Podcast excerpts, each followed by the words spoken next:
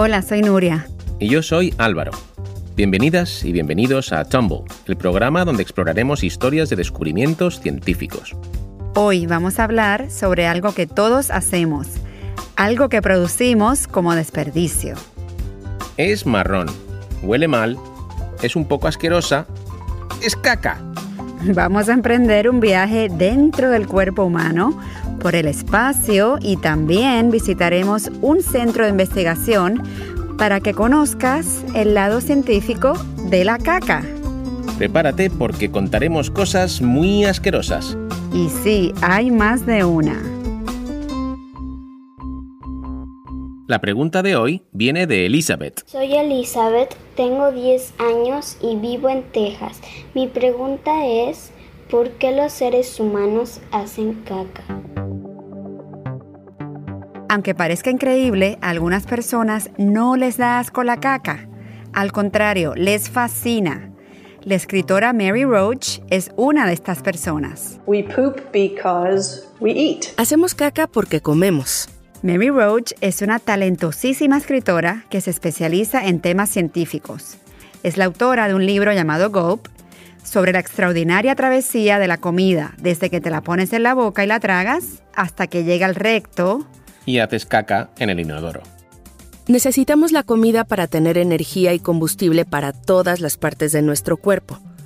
Absorbemos lo que podemos, pero hay algunas cosas que no podemos absorber. Nuestros cuerpos son sabios y separan lo que comemos de lo que necesitamos, lo que tiene valor nutricional y lo que no podemos digerir. Como cuando te tragas una moneda por accidente o hasta pedacitos de choclo, que no se digieren. Todo eso va pasando por el intestino y mientras el agua se va absorbiendo, el residuo va quedando cada vez más y más duro y este material desechable baja hasta el recto. Nuestro recto queda al final de nuestro intestino grueso. Es la última parada antes del ano. Para usar un término científico. Exacto. El recto es como el bote de la basura. Pero llega un punto que se llena y no queremos que explote, así que haces caca para expulsarlo. ¿Explotar? Eso suena muy mal. Si no haces caca, reventarías. O sea, tu recto explotaría dentro de tu cuerpo. Eso es cierto. Y por eso también es que nos tiramos pedos. Ya sé que nadie me preguntó, pero pues ya que estamos. Así que recuerda, mm, la próxima vez que alguien se tire un pedo a tu lado, lo hace para no explotar. Aún así, esa persona que está a punto de explotar podría ser más considerada y abrir una ventana o irse a otra habitación. Solamente en tus intestinos hay mucho gas ahí dentro, y si se acumula más y más gas de la comida que se va descomponiendo, llega un punto que si no te tiras un pedo, se puede reventar la tubería. Y eso puede ser fatal. Así que cuando te echas un pedo, es un reflejo para sobrevivir. Ok, Así que hacemos caca y nos tiramos pedos porque es la manera que tiene el cuerpo de evacuar los desechos. Pero ¿por qué los científicos pasan tanto tiempo pensando en eso? Pues hay dos razones principales. La primera es lo que podríamos llamar la ingeniería de la caca. ¿Te refieres al sistema de tubería? Sí, y el mejor ejemplo de esto es cómo los astronautas hacen caca en el espacio. Hacer caca en el espacio fue una verdadera caca. Aparentemente, no nos damos cuenta de cuánto dependemos de la gravedad para hacer caca hasta que tratamos de hacer caca con gravedad cero. Nunca lo había pensado. Me imagino que las cacas se quedan flotando.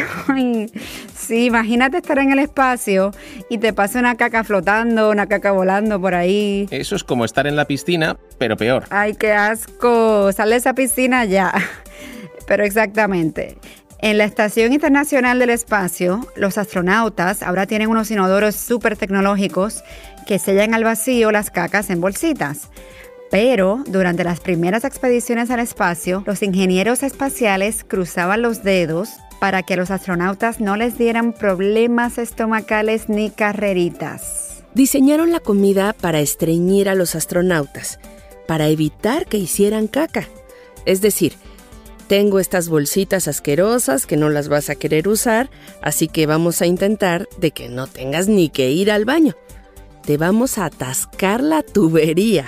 Eso no suena divertido, no poder hacer caca. No, Y por eso la NASA abrió una convocatoria llamada Space Poop Challenge o el reto de hacer caca en el espacio para diseñar una mejor manera de hacer caca dentro de un traje espacial. Ahora los astronautas se ponen algo que le llaman prenda de recolección de desechos. O sea, un pañal espacial. Me encanta. La otra razón muy importante para estudiar la caca es por nuestra salud. ¿Qué tiene que ver la caca con la salud? Porque durante mucho tiempo los científicos y los doctores pensaban que todo lo relacionado con la caca era malo. Hasta se inventaron tratamientos para que la gente se lavara por dentro. Bueno, había la falsa creencia de que como la caca es algo asqueroso y sucio, debemos evacuarlo del cuerpo lo más rápido posible. Pero ahora sabemos que esta no es una buena manera de tratar a nuestra caca. Sabes, el cuerpo humano ha evolucionado para eliminar los desechos de la mejor forma posible. Y eso es lo que hace que no haya necesidad de limpiar con manguera tu trasero ni nada de eso. Pero eso es lo que la gente suele hacer. ¿Y por qué los científicos cambiaron su parecer? Bueno, empezaron a observar de cerca la caca y de qué estaba hecha. Hoy en día, sí, hay muchos estudios sobre los gérmenes y las bacterias del sistema digestivo y cómo afectan nuestra salud. La caca está hecha de comida que no se ha digerido, pero también de billones y billones de bacterias microscópicas que se albergan en nuestro cuerpo. Algunas son buenas y otras malas. Un tercio del peso sólido de la caca son estas minúsculas criaturas. ¡Wow! Esos son muchísimas criaturitas. Grandes comunidades de bacterias habitan en nuestros cuerpos. Y resulta que si no tenemos el tipo de bacteria adecuado en los intestinos, nos podemos enfermar. La invitada de hoy investigó sobre esto en su libro. Sí, sí, estuve con un doctor que ha estado estudiando trasplantes de caca. ¿Trasplantes de caca? Suena horripilante. ¿Qué es eso? es cuando toman la caca de una persona sana que tiene mucha bacteria buena y se la dan a una persona enferma que no tiene suficientes bacterias buenas. Los trasplantes han sido muy efectivos para tratar a personas con una enfermedad, eh, con una infección de una bacteria llamada C. diff, C. difícil. Los científicos han hecho estudios que demuestran que las personas se recuperan.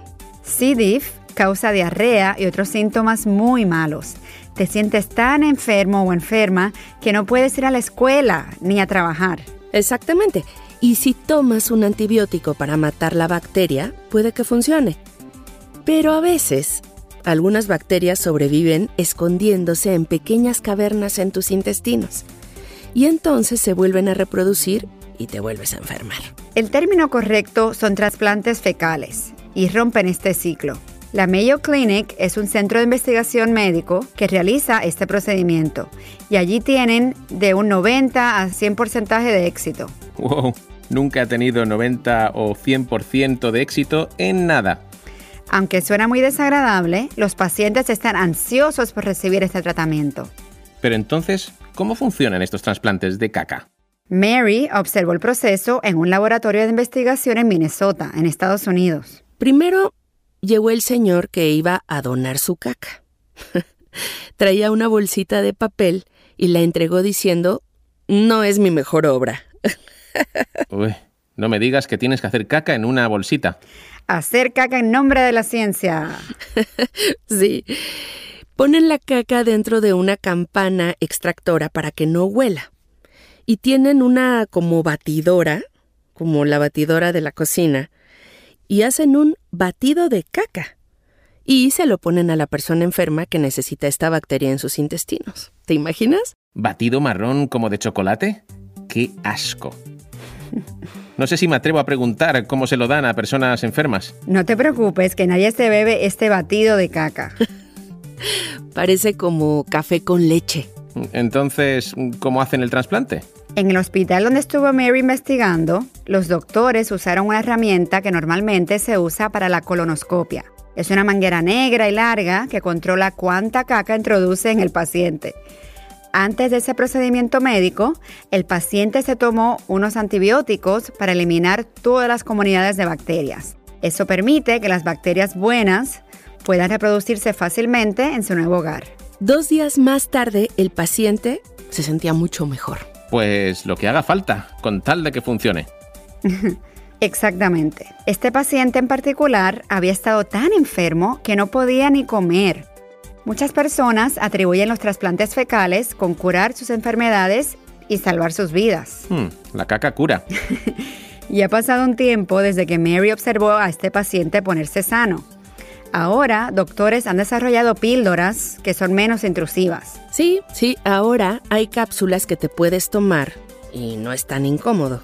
Quizá para algunas personas. Pues todo es relativo porque la idea de tomarme una pildorita de caca tampoco me parece muy apetecible, que digamos. Si estuvieras con retortijones y con dolores durante meses, créeme que dirías, dame esa píldora de caca ahora. Pues quizás sí, lo que sea para sanar.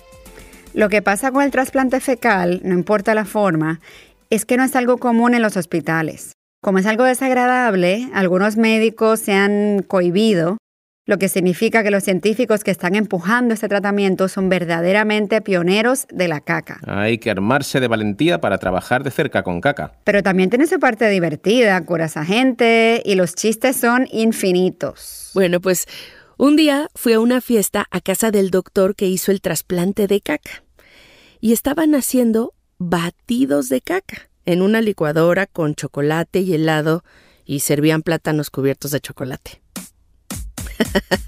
Se me hará un poco difícil eh, comer plátanos cubiertos con chocolate después de escuchar esto.